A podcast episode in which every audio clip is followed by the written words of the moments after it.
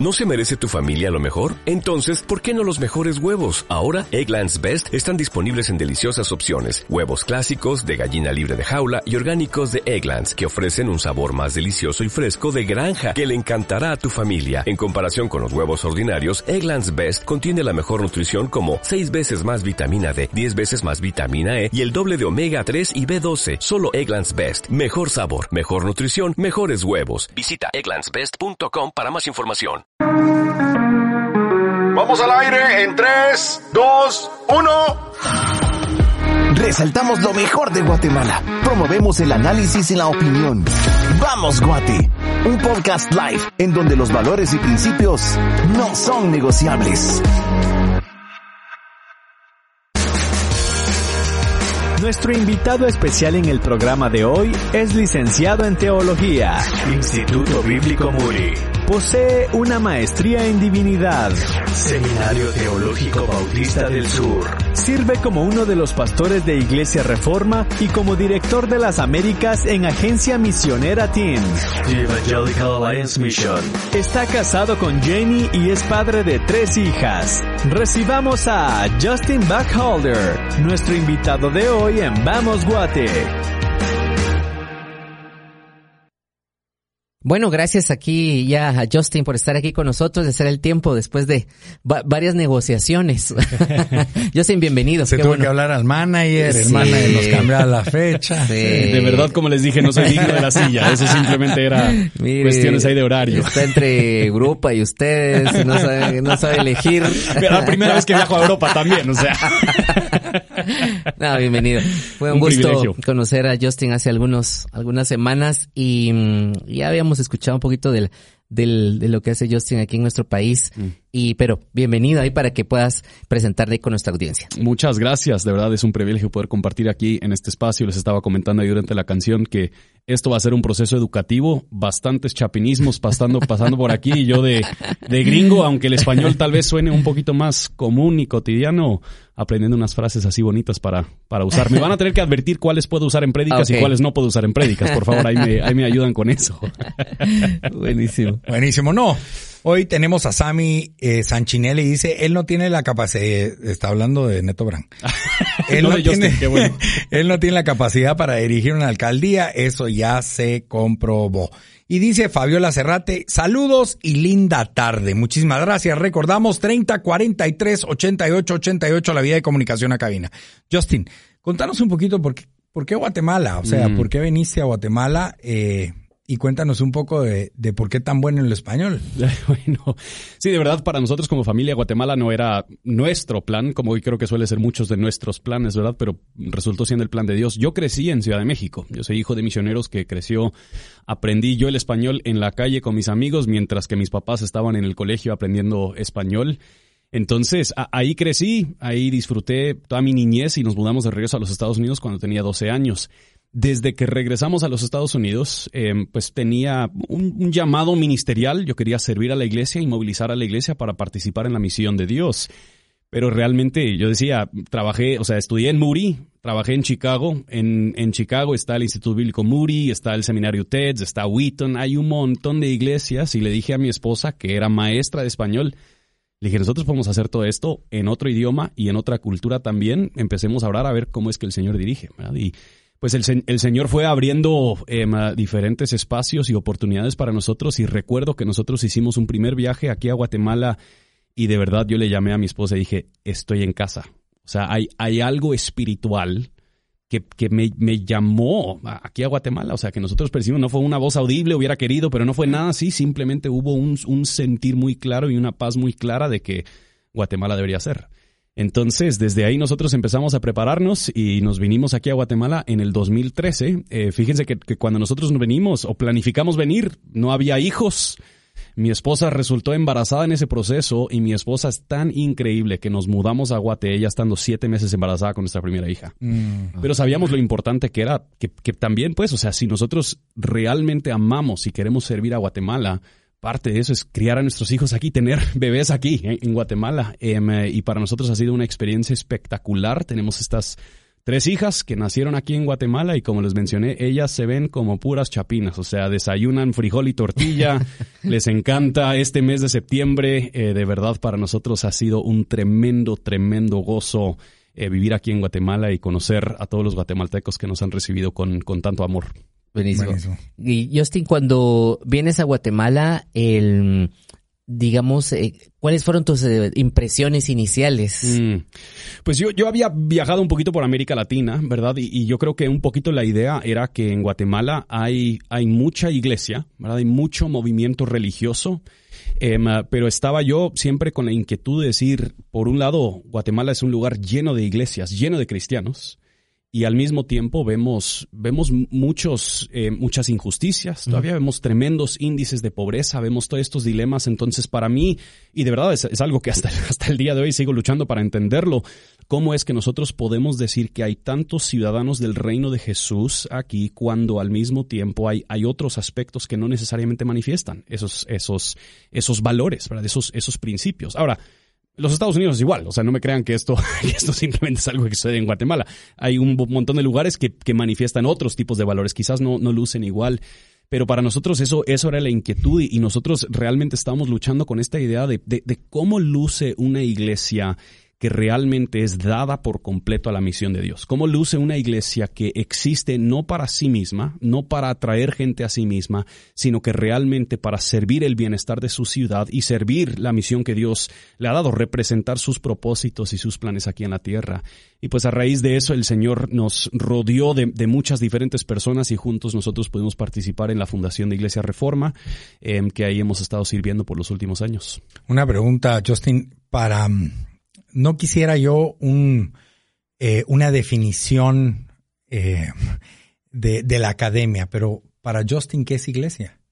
Yo creo que la iglesia es el pueblo de Dios. O sea, yo creo que es tal vez la, la, definición más clara, es aquellos quienes han confesado fe en Jesucristo, quienes pertenecen a Él y que su primera lealtad es a Él y a sus propósitos entonces yo creo que cuando hablamos de iglesia estamos hablando de los, de los que creen en Jesucristo como su Señor y Salvador y han sometido su vida a Él para obedecerlo a Él, para seguirlo a Él y para participar en las cosas que Él los ha llamado a hacer. Quiere decir que podríamos decir que con tanta iglesia, tal vez muchos no hemos entendido la definición de iglesia y más vemos una institución eclesiástica.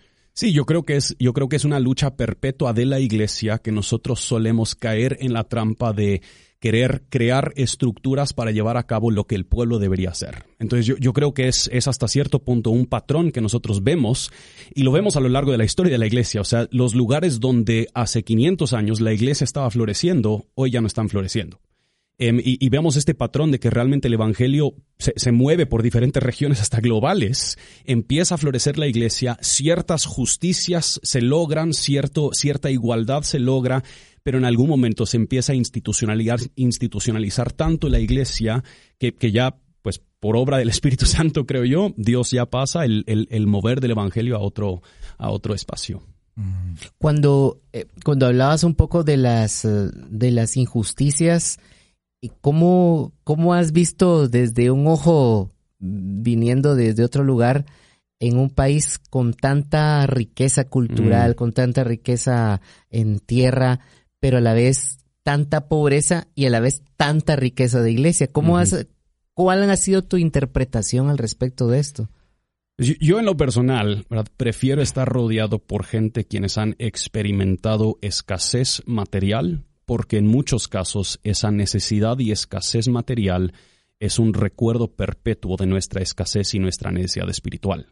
Lo que suele suceder mucho en los Estados Unidos es por tanta abundancia llega el hombre a creer que ya no necesita a Dios. Llega el hombre a creer que es autosuficiente. Y en los Estados Unidos la pata de la que nosotros cogíamos ahí es, es de un materialismo y una avaricia constante y perpetua donde nosotros definimos nuestra identidad y nuestro propósito como iglesia en base a cuánto tenemos, cuánta gente hay, cómo lucen nuestros edificios, qué carros manejamos, etcétera, etcétera. Entonces yo creo que parte de la, parte de la riqueza de, de, de, vivir el ser iglesia en un lugar como Guatemala es que yo, yo sé que hay muchas personas en nuestra iglesia que han vivido el sufrimiento de cerca y por lo tanto su lealtad y su compromiso con el mensaje del Evangelio ha, ha perdurado a pesar de sus circunstancias, a pesar de las circunstancias difíciles. En cambio, en los Estados Unidos a menudo el pasar por circunstancias difíciles para el gringo en muchos casos es en sí una injusticia. ¿Cómo, así? ¿Verdad? O sea, yo, yo, yo, yo, tengo mucho, yo he hecho mucho, yo he producido mucho, ¿por qué estoy pasando esto? Y, y, lo ven como una injusticia y yo creo que hay una tremenda riqueza en el poder alabar y adorar a Dios junto con gente quienes han sufrido, quienes están sufriendo, quienes entienden muy de cerca el sufrimiento. Y si nosotros aún pensamos en el, en el pueblo de Israel, no, no, es ello, no es eso precisamente lo que ellos vivieron. O sea, eran un pueblo y han sido un pueblo muy cercano al, al sufrimiento. Mm. Ahora, si alguien nos está escuchando y que no, no profesa nuestra fe, podríamos decir que, que ellos pueden llegar a pensar que para ser cristiano hay que sufrir. Mm. Pregunto. Pues yo creo que el sufrimiento viene integrado en el mundo. O sea, yo creo que para ser, Todos ser, ser humano es sufrir. yo creo que parte de la pregunta es en qué, en qué dependes, qué te sostiene en medio de este sufrimiento. Porque yo creo que las alternativas son peor aún que el poder vivir el sufrimiento en Cristo. Em, ahora, con eso dicho, yo sí creo que si nosotros creemos en un Dios que está obrando en todo momento, que sí de verdad ejerce un control y una soberanía en nuestras vidas, aún creemos que el sufrimiento no es simplemente algo que sucede al azar, que, de repente simplemente tenemos que vivir con esto y a ver qué pasa, sino que hay un Dios bueno que aunque nosotros no lo veamos, está obrando en medio de ese sufrimiento algo mayor que quizás nosotros en este momento no podemos concebir. Y eso yo creo que es lo que nos da esperanza de lo que habla, habla Pedro en su, en su primera carta, de que esto es que está forjando en nosotros una fe duradera que resultará en obtener nuestra herencia, nuestra herencia final. Cuando vino la, la, pandemia, eh, muchas eh, muchas iglesias desaparecieron porque, digamos, los miembros ya no pudieron seguir en sus iglesias y, y, digamos, el tema de la conexión virtual de alguna manera hizo una, una desconexión con, con los grupos sociales. ¿Cómo cambió la iglesia últimamente? Eh, ¿Qué, qué has visto, digamos, esta parte virtual, esta parte presencial? Eh, ¿cómo, ¿Cómo esta parte de lo que cambió?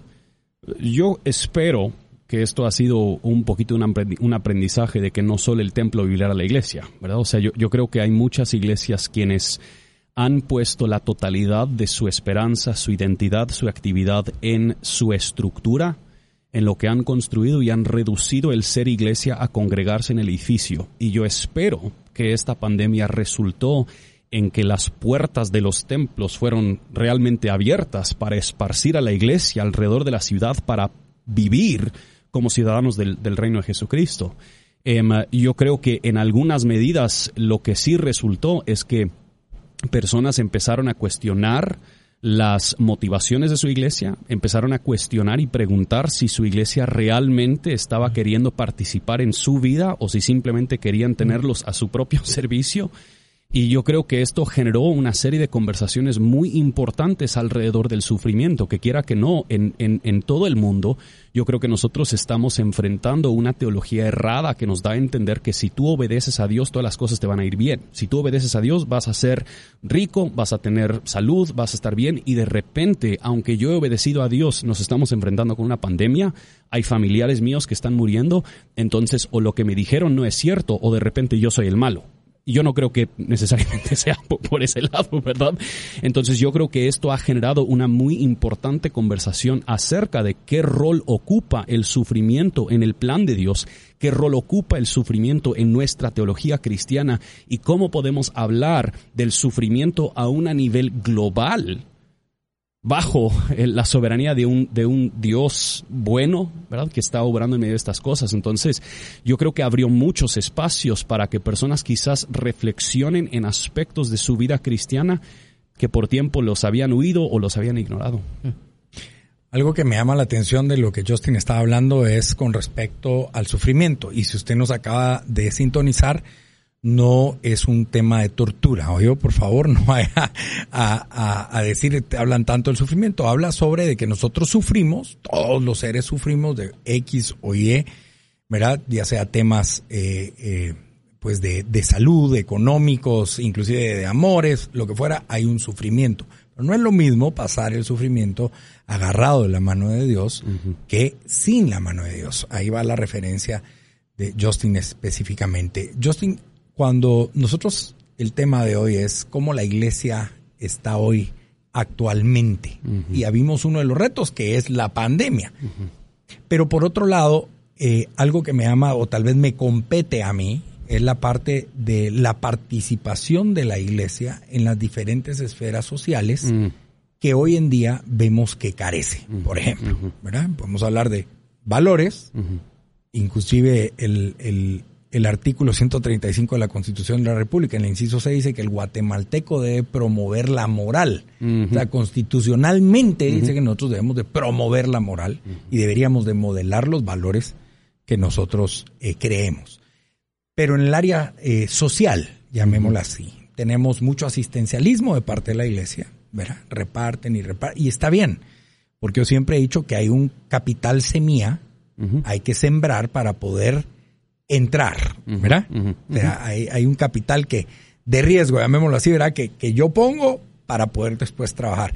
La iglesia realmente está equipando a, sus miembros para, para ser activos. Esdras en la palabra dice que debiésemos de, de, formar o buscar jueces. En esa época, en Edras, dice la palabra que él buscaba, hay que, hay que, hay que buscar jueces para ponerlos y que le puedan servir a la sociedad. Mira, yo, creo que en general, ni, ni solo en Guatemala, yo creo que en general es un reto constante que la iglesia em, tiene que luchar en contra del querer existir para sí misma.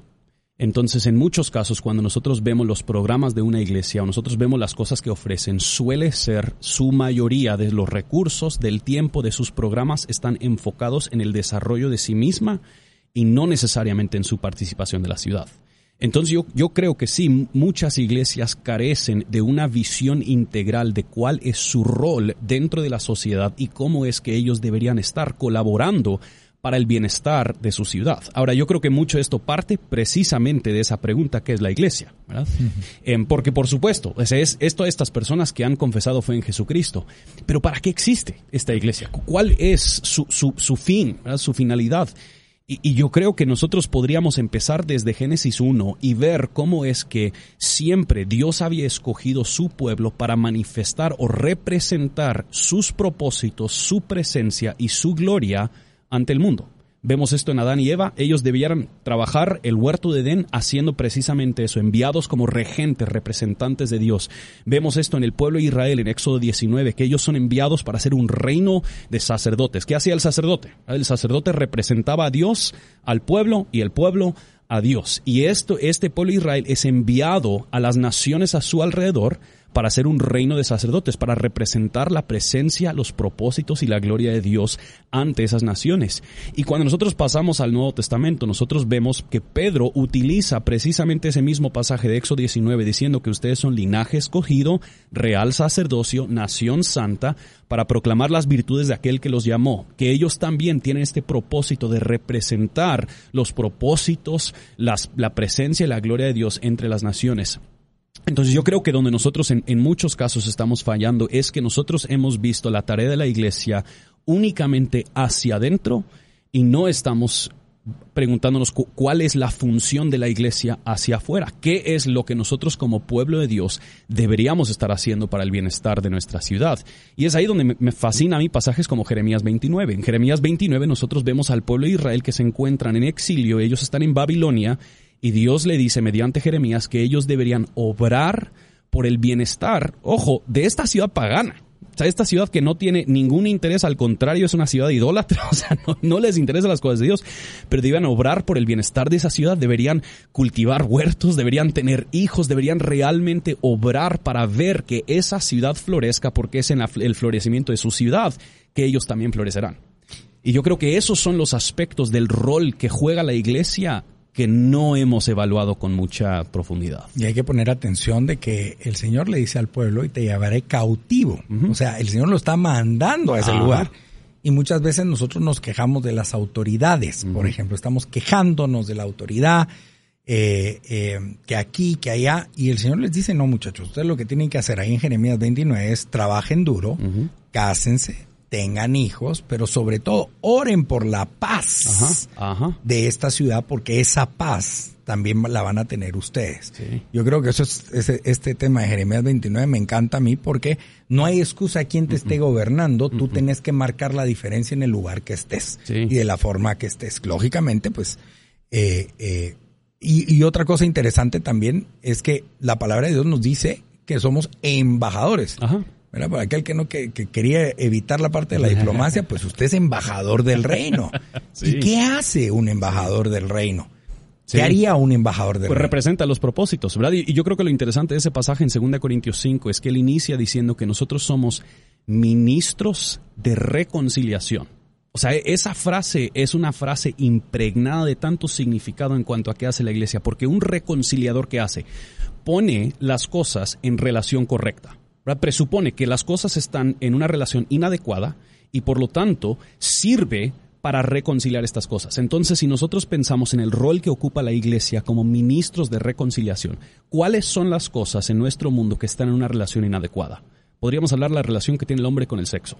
Podríamos hablar de la relación que tiene el hombre con el dinero. Podríamos hablar de la relación que tiene el hombre con el hombre. Podríamos hablar de la relación que tiene el hombre con el gobierno. O sea, hay, un sinfín de diferentes áreas en donde las cosas, las relaciones están quebrantadas.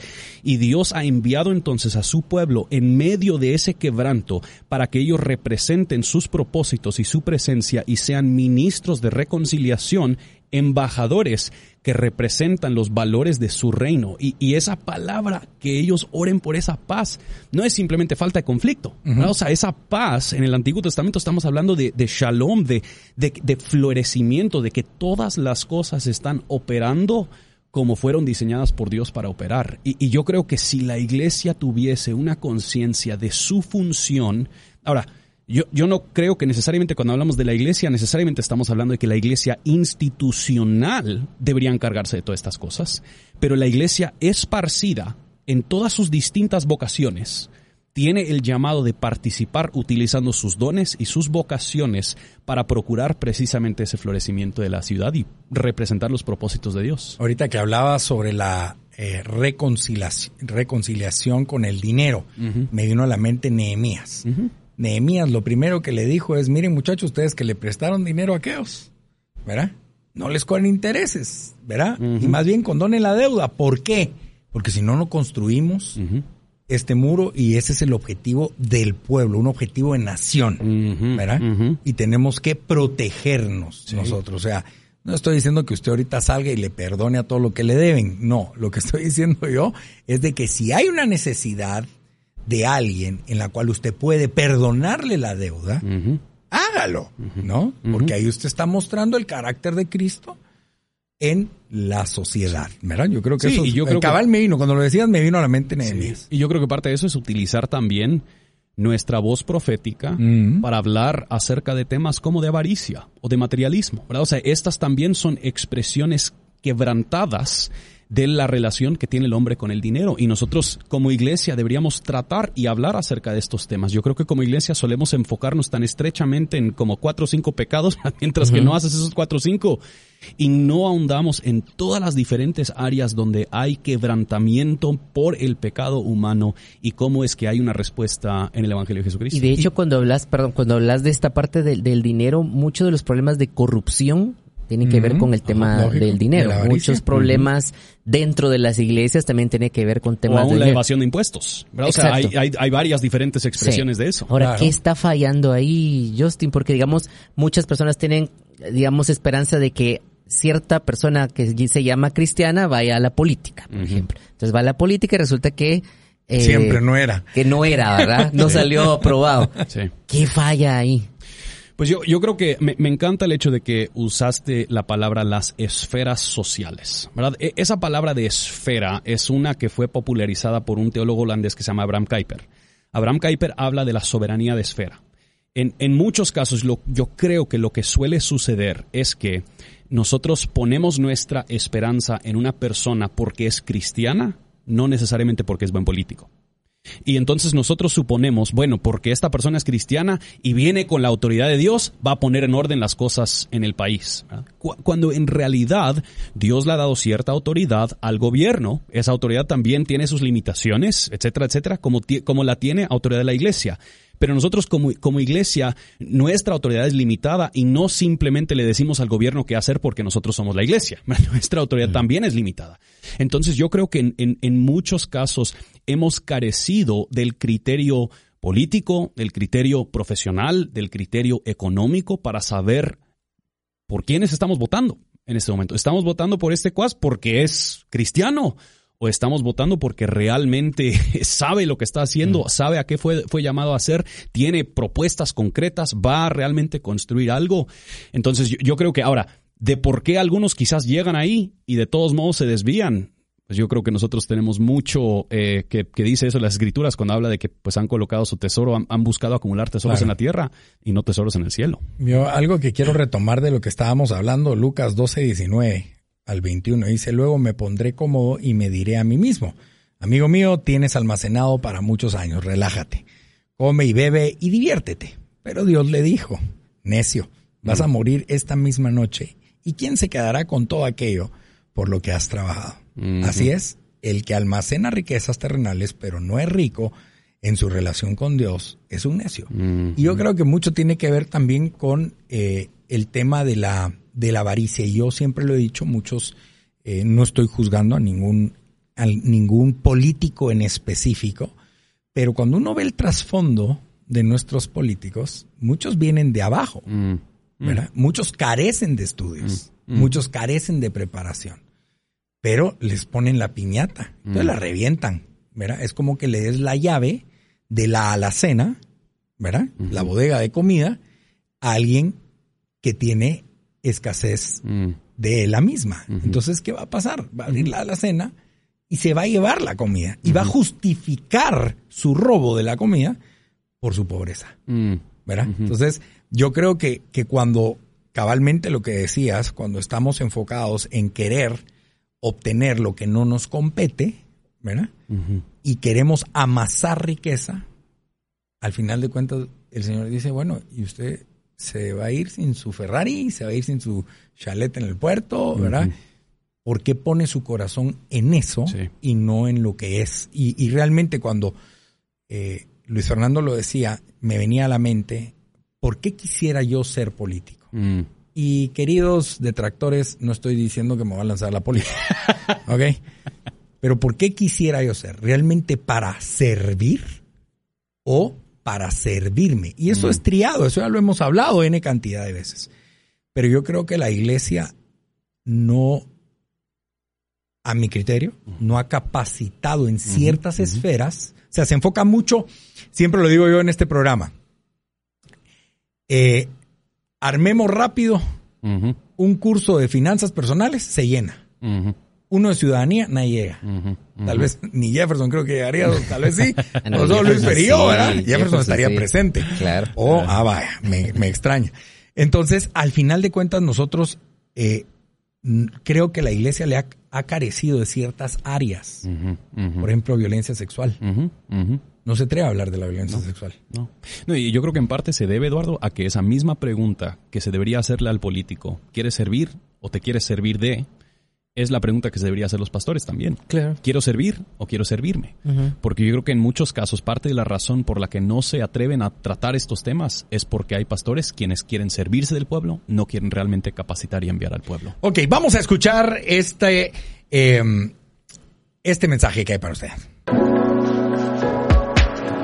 traemos un autoanálisis que motiva. Todos los martes en nuestro podcast live, Vamos Guate, por Ilumina FM. Bueno, querida audiencia, le recordamos que usted puede comunicarse con nosotros al 3043 8888. 3043 8888, dejar sus mensajes, qué opinión le merece, si usted quiere hacerle alguna pregunta a Justin. Aquí estamos para servirle. Si usted no está viendo desde las redes sociales, también usted nos puede dejar ahí su mensajito. Em, algo que me llamaba mucho la atención, Justin, de lo que, de lo que estábamos hablando y la importancia de la representación de la iglesia en la sociedad. Em, muchas veces, y más bien hace poco, pues se ha iniciado una crítica hacia el involucramiento de la iglesia en el área política. Unos opinan esto, yo respeto a muchos de los que leo y hay unos que son los grandes payasos que solo dicen tonteras sin fundamento, pero como son loros, ¿verdad? A, muchos les gusta escuchar a los loritos hablar. Entonces, pero algo que me llama mucho la atención es que de igual forma tomamos a la ligera el estudio de la palabra. Así como hablamos tonteras de la política sin saber, nos metemos a hablar y me estoy incluyendo para que después los, los saludamos ahí a todos, comienzan a, a, hacer sus posts. Eh, también carecemos de, conocimiento mm. y, decimos que la Biblia es un manual, ¿verdad? Pero como estamos acostumbrados a trastear todo y no ir al manual, ¿verdad? Tratar de adivinar cómo se prende la lucecita en la tele o cómo apacho aquí o cómo, porque no estamos acostumbrados a ir al manual para que nos dé la directriz. Tan sencillo es ver la foto, Apache 1, Apache 2, jale 3, ¿verdad? Y siéntese cómodamente.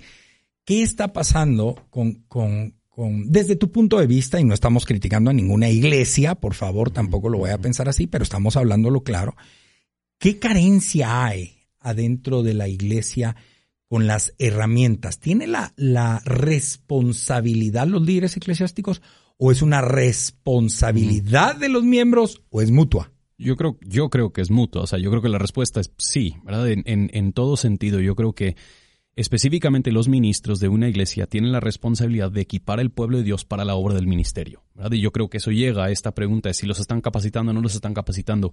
Nuestra tarea como líderes no es acapararnos de los miembros, nuestra tarea como líderes no es acapararnos de los recursos de los miembros, sino que nuestra tarea como ministros es equipar al pueblo de Dios, según Efesios capítulo 4, para la obra del ministerio. Eso requiere que yo sepa cómo equiparlos para la obra de Dios. Y, yo creo que nosotros tenemos la herramienta completa.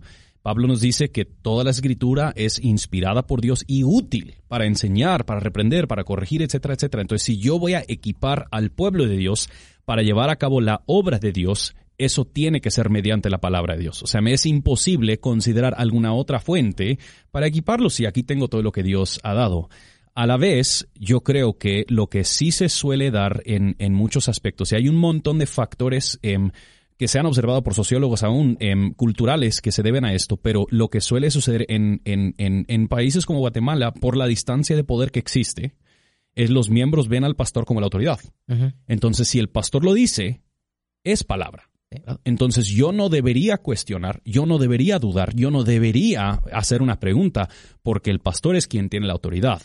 Y, lamentablemente lo que se llega a dar a entender es que entonces el pastor es el infalible, el pastor es el inerrante y no la palabra que está predicando. La cruda realidad es que también como pastores erramos, ¿verdad?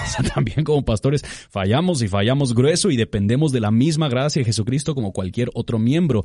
Y nosotros vemos pasajes como Hechos capítulo 17 donde habla de la, de la gente berea, quienes están evaluando para ver si lo que se predica, si lo que se habla de la palabra de Dios realmente es coherente con las escrituras. Y, yo creo que lo más fructífero para nuestras iglesias serían si se llenaran de miembros quienes están viendo la palabra de Dios mientras que el pastor predica, están diciendo, a ver pastor, muéstreme, a, ver si sí es cierto.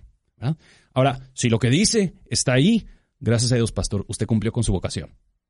Pero si no está ahí, hay una autoridad mayor que, que el pastor.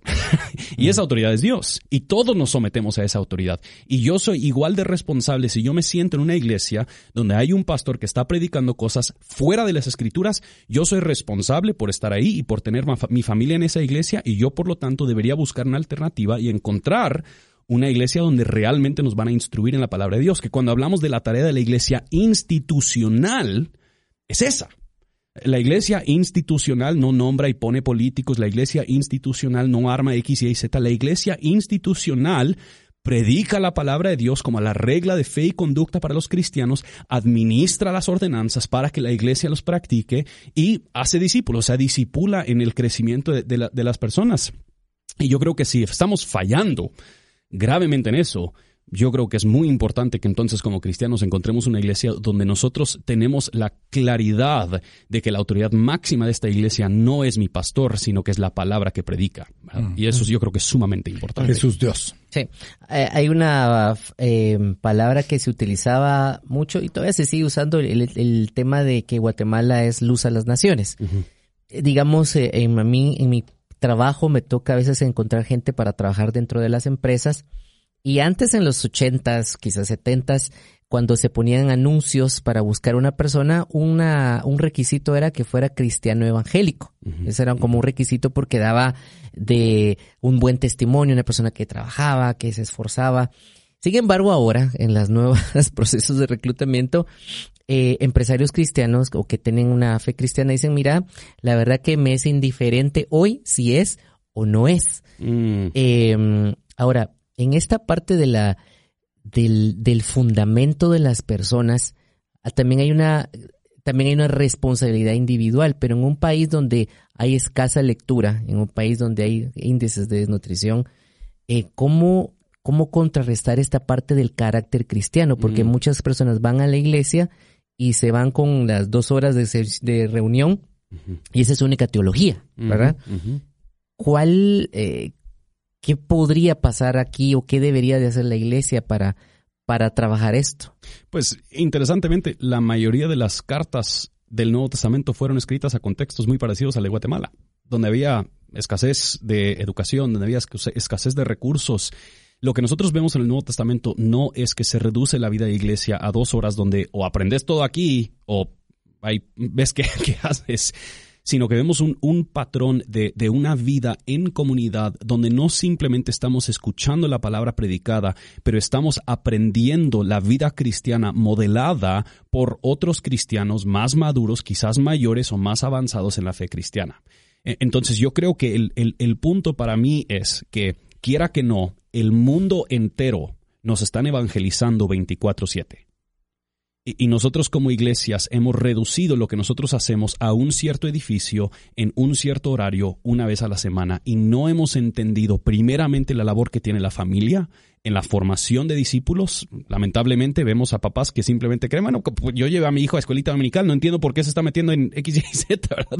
Y no han entendido su responsabilidad en discipular a sus hijos, en hablarle el evangelio en sus hijos, en modelar una familia que manifiesta estas, estos principios del evangelio y que demuestra la gracia de Jesucristo en su hogar.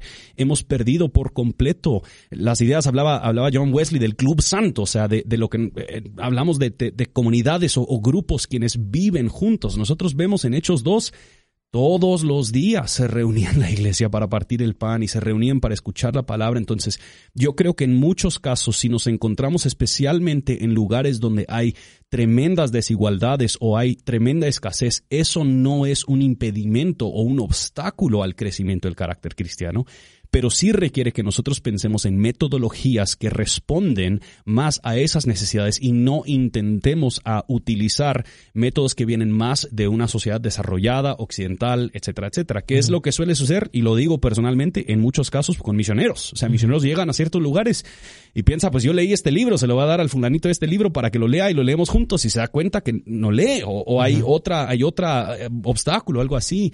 Entonces yo creo que es necesario que nosotros entendemos claramente nuestro contexto y la situación y que la iglesia realmente viva conforme a ese contexto y conforme a esa situación. Aquí dice un usuario, buenas noches, qué bien escuchar a Justin. Algunos líderes religiosos han querido transgiversar las escrituras y el evangelio para profetizar sobre los políticos, según los deseos humanos tan torcidos. Debemos defender el evangelio y predicar la palabra fielmente. Sí, definitivamente, estoy completamente de acuerdo con usted. Muchos Samueles, ¿verdad? Que proclaman reyes y al final no. Yo me puedo pensar el pobre candidato que le dijeron que iba a ser, que ahora sí iba a ser.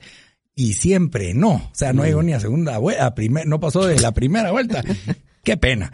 Ahora bien, eh, Justin, también eh, nos enfocamos mucho en la parte política, a juzgar la iglesia, al pastor que ora, pero, por ejemplo, todo ese, ese empresariado, tanto empresario y trabajador, como dice Luis Fernando, que, que, que no modelan, ¿verdad? O sea, yo conozco personas que trabajan con, eh, en instituciones o en, organizaciones donde el, el dueño profesa, reúne a la gente una vez por semana, hay palabra, pero sus actos son completamente distintos. Y aquí es algo, querida audiencia, que yo lo quiero retar a usted el día de hoy.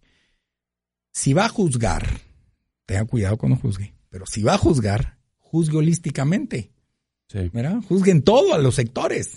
O sea, no, no exactamente solo en uno, porque nos empecinamos en uno y al final de cuentas no nos damos cuenta de que el banco tiene cuatro patas.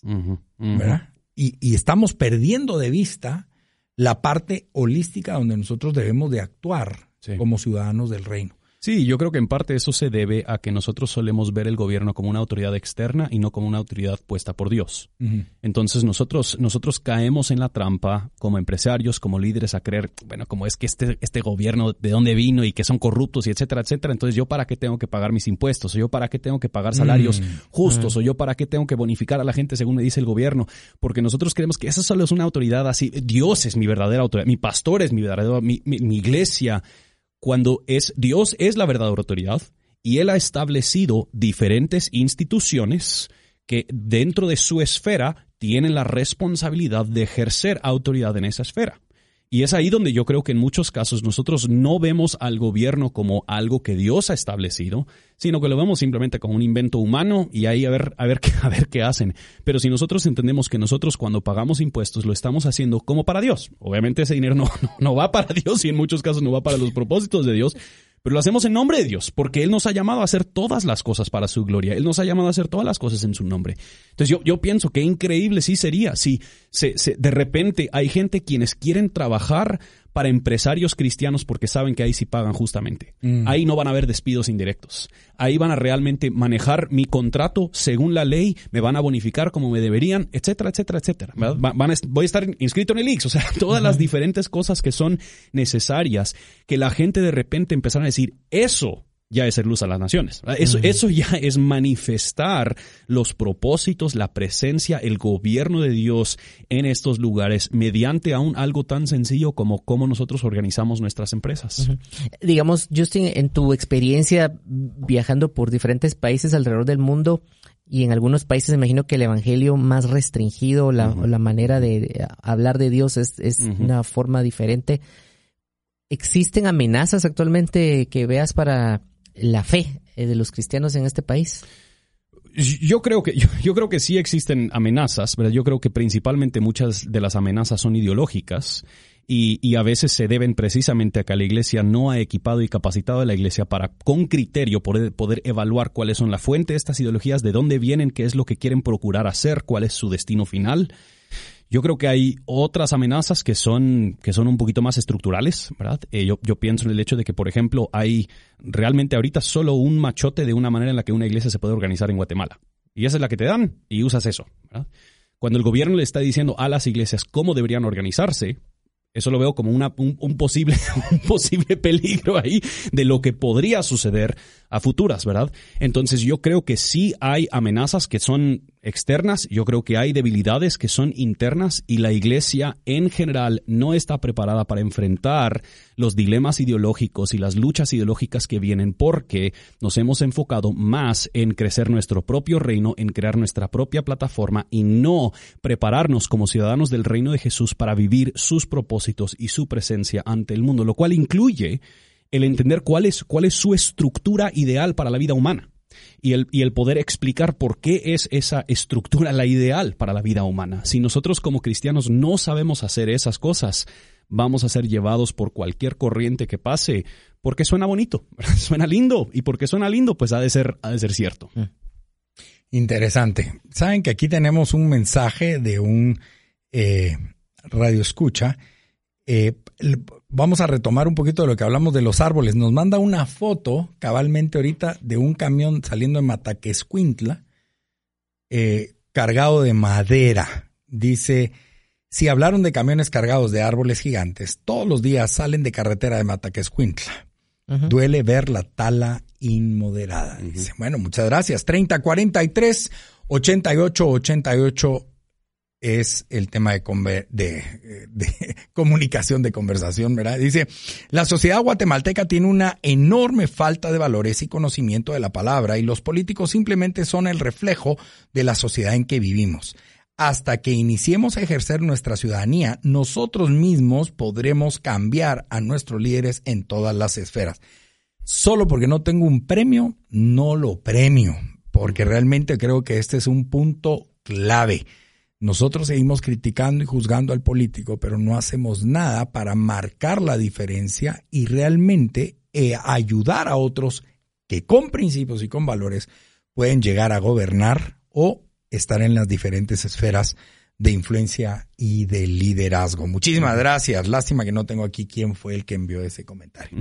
Pero yo, creo que aún en el tema de los árboles, aunque no, estoy intentando, agarrarlo de, lejos, pero esa es otra, es otro aspecto que está quebrantado. La relación que tiene el hombre con la misma creación.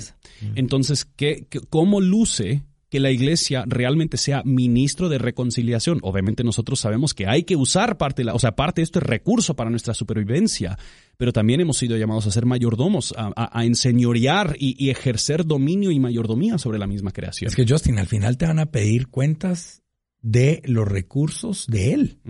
¿Qué has hecho? Te voy a contar. Una, en el curso que doy sobre transformación comunitaria, hay un ejercicio específico que yo les digo, eh, una parte de la técnica de, para poder obtener información es salgan y algo que les llame la atención del entorno, tráiganlo. Lo que no pueden hacer es cortar florecitas, ¿verdad? O sea, no es arrancar ramas. El lugar donde estábamos nosotros era una iglesia, ¿ya? Cuando entran al salón, el 80% trajeron basura. Mm. Mm. ¿En dónde estaba esa basura? Mm. En la iglesia. ¿En dónde estaba la basura? En la iglesia, en el piso. Nadie se metió dentro del basurero a sacarla. O sea, creo que debemos de modelar, y no estoy diciendo que la iglesia es la culpable de no fomentar el reciclaje o no fomentar, eso viene desde la casa, desde los valores que nosotros le inculcamos a nuestros hijos que tienen que ir amarrados con la palabra. Y yo creo que ahí es donde también nos perdemos, porque es como la educación. Ahí le vengo a dejar a mi hijo y me lo educa. No es así. Tenemos que educar desde casa, ¿verdad? Y la educación formal va a ayudar a nuestro hijo para su desarrollo. Pero la educación per se nace en nuestro hogar. ¿Cómo ves a las familias hoy dentro de la iglesia? Pues, pues, yo creo que es, otra vez, cuando nosotros hablamos de las instituciones establecidas por Dios, nosotros hablaríamos de que la familia es una de estas instituciones establecidas por Él y que hay cierta autoridad que Dios le ha dado específicamente a los padres para ejercer autoridad sobre sus hijos y que ellos tienen la responsabilidad, y nosotros vemos esto desde el pueblo de Israel, tienen ellos la responsabilidad principal de instruir a sus hijos, de enseñarles a sus hijos y de hablar del mensaje del Evangelio, ¿verdad? Yo creo que cuando nosotros hablamos de todos estos temas de transformación, en la mayoría de los casos la transformación inicia precisamente ahí, precisamente con la familia, con familias quienes están dedicadas al Señor, quienes han creído en el mensaje del Evangelio, quienes hablan del mensaje del Evangelio, proclaman el mensaje del Evangelio, viven el mensaje del Evangelio y están transmitiéndole a sus hijos el mensaje del Evangelio para que ellos también lo crean. Pero esta transformación, para mí es muy importante aclarar que em, la transformación no consiste primeramente en nuevas políticas, no consiste primeramente en nuevas estructuras o en sistemas o programas que mejoren nuestra condición social. La transformación inicia primeramente en corazones quienes están quebrantados y corruptos por el pecado, quienes necesitan ser rehechos y recreados mediante la obra de Jesucristo. Es posible, y lo vemos en, en otras partes del mundo, es posible tener una sociedad funcional, una sociedad que es fructífera o, que está demostrando recursos y abundante en recursos y todavía ser una sociedad muerta porque nuestras estructuras, nuestra mm. política, nuestra constitución no resucita muertos. Y lo que hace el Evangelio es de verdad resucitar a muertos. Ok, muchísimas gracias. Vamos a escuchar esta cápsula y recuerde, lo mejor de Guate. Conozcamos en minutos lo mejor de Guate. Personas, organizaciones, movimientos que promueven valores y levantan en alto la bandera de nuestro país. Esto es lo mejor de Guate. En esta ocasión te presento a Brian Bojorques, tenor lírico guatemalteco que representará al país en un importante concurso de canto en Costa Rica. Brian es de ascendencia garífuna y ha tenido presentaciones por toda Centroamérica, Estados Unidos, México y Europa. El concurso lírico de América Orfeo contará con el jurado Máximo Pesuti, maestro y director artístico de Italia. Sorprendente es conocer más de Guatemala.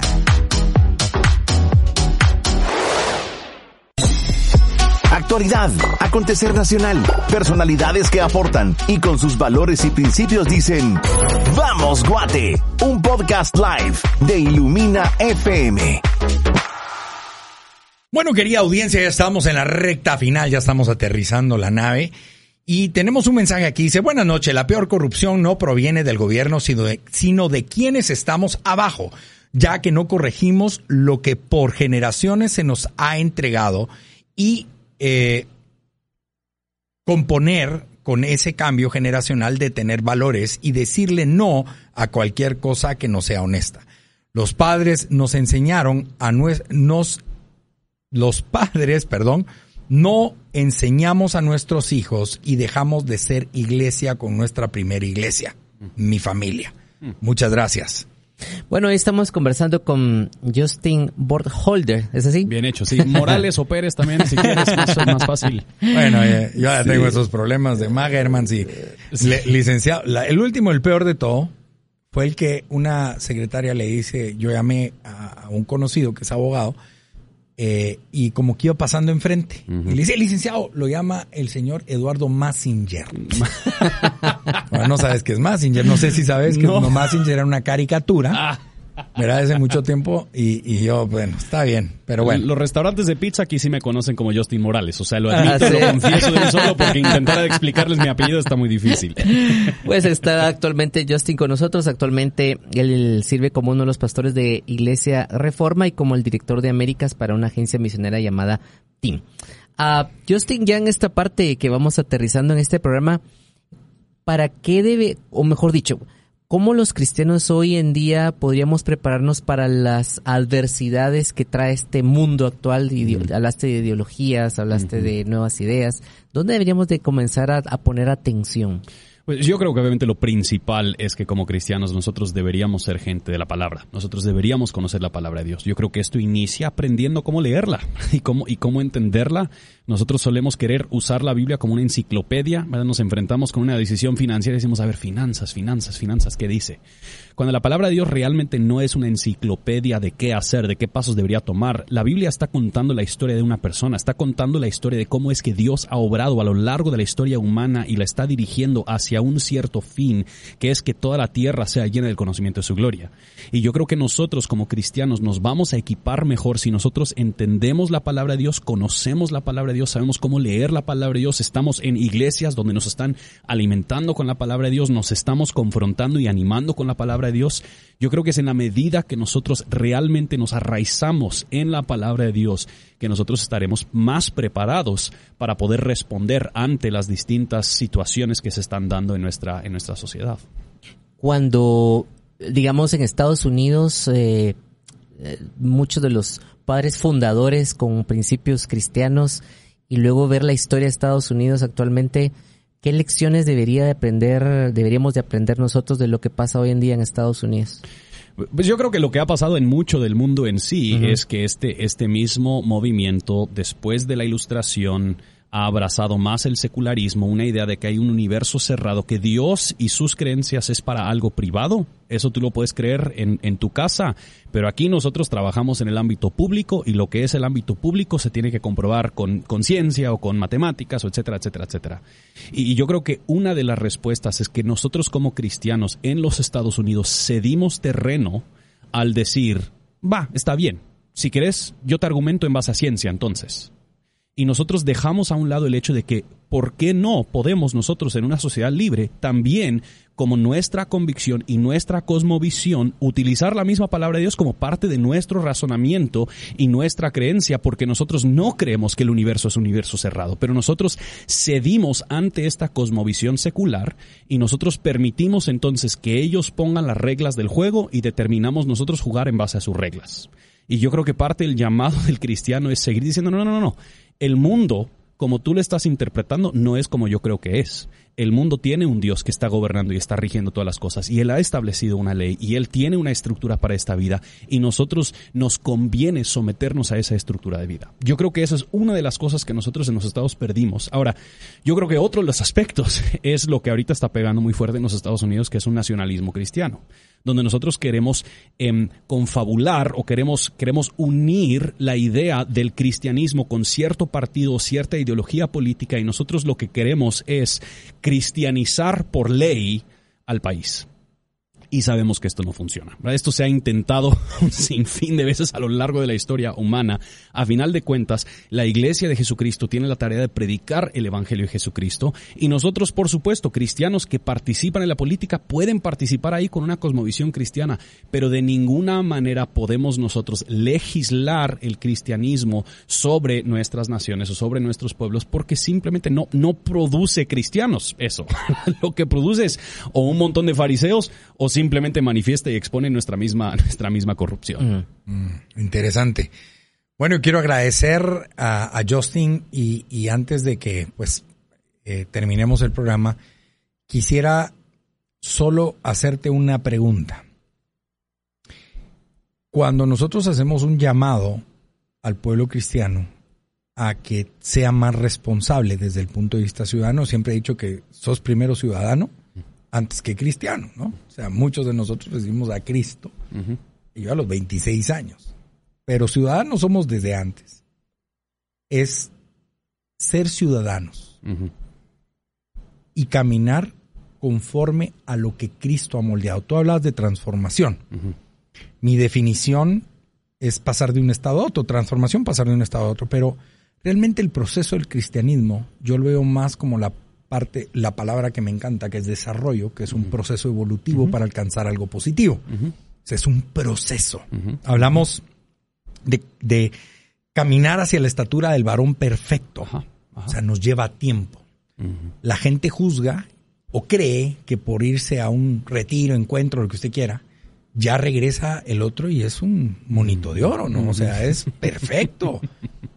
Pero muchas veces dejamos de que tenemos que ir trabajando las áreas de nuestra vida para ir mejorando. Y tal vez usted dejó el cigarro, dejó el alcohol, pero no ha perdonado. Su orgullo sigue siendo mayor que su humildad delante de Dios. ¿Qué nos podrías decir? Dos cosas o enumerar las que querrás. Tenemos poco tiempo. Eh, que debiésemos de hacer para ser mejores cristianos y ciudadanos.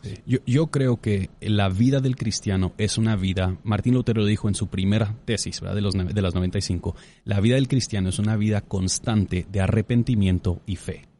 Entonces yo creo que lo que nosotros hacemos como cristianos es que nosotros constantemente, en la medida que exponemos nuestra vida a la palabra de Dios y escuchamos el Evangelio, nuestra conclusión de ver y escuchar la palabra de Dios no debería ser, ¡ala, qué pilas que soy! Esto ya, yo ya lo domino todo, qué excelente sino que en la medida que nosotros nos topamos con la santidad de este gran Dios, más y más nos damos cuenta de las áreas que todavía son corruptas en nuestra vida. Y por lo tanto nosotros vivimos en arrepentimiento y fe. Y una de las cosas que más me preocupa de la iglesia hoy en día es que se llena de gente que está fingiendo que no son pecadores. Y fingen que no son pecadores para que todos los otros pecadores no se enteran que ellos también pecan. Es ridículo si nosotros simplemente podríamos de verdad creer el mensaje del Evangelio que dice, todos nosotros hemos pecado y nosotros fallamos y seguimos lidiando con esta carne, este lado de la eternidad, pero tenemos en nosotros al Espíritu de nuestro Señor Jesucristo que nos redarguye, nos convence y nos corrige y tenemos en Él la esperanza de que Dios nos está conformando más y más a su imagen. Eso significa que si Dios ya me ha amado en Cristo, yo puedo ser completamente honesto con mis pecados. Yo no tengo que ocultarlos, porque si Dios ya me ama, ¿qué me importa lo que piensan los demás? Mm. Si el Creador soberano me ha amado en Cristo, yo puedo libremente hablar de mi pecado, arrepentirme de mi pecado y abrazar una vez más el mensaje del Evangelio.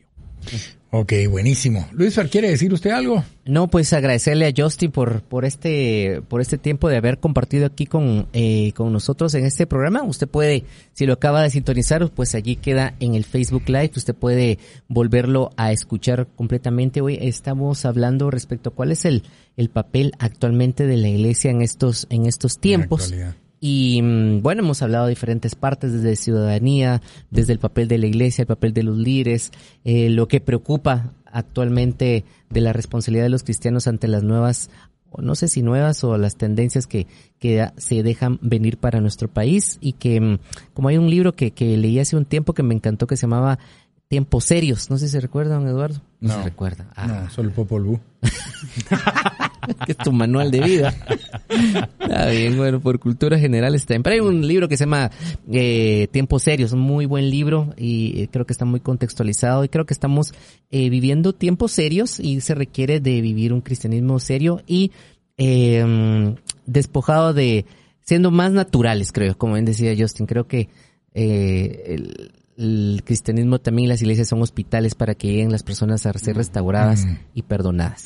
Bueno, querida audiencia, muchísimas, muchísimas gracias a toda la gente que se comunicó con nosotros. Fernando Ibáñez, saludos desde Baltimore, Maryland. Marlon Josué dice, saludos amigos, gracias por tocar temas tan interesantes. ¿Qué opinan de la gestión de Bukele? Bueno, eso es otro día, podemos hablar. Dice Marlon Josué, yo sí asistiría a un curso organizado por ustedes, amigos. Bueno, muchísimas gracias, somos cuatro.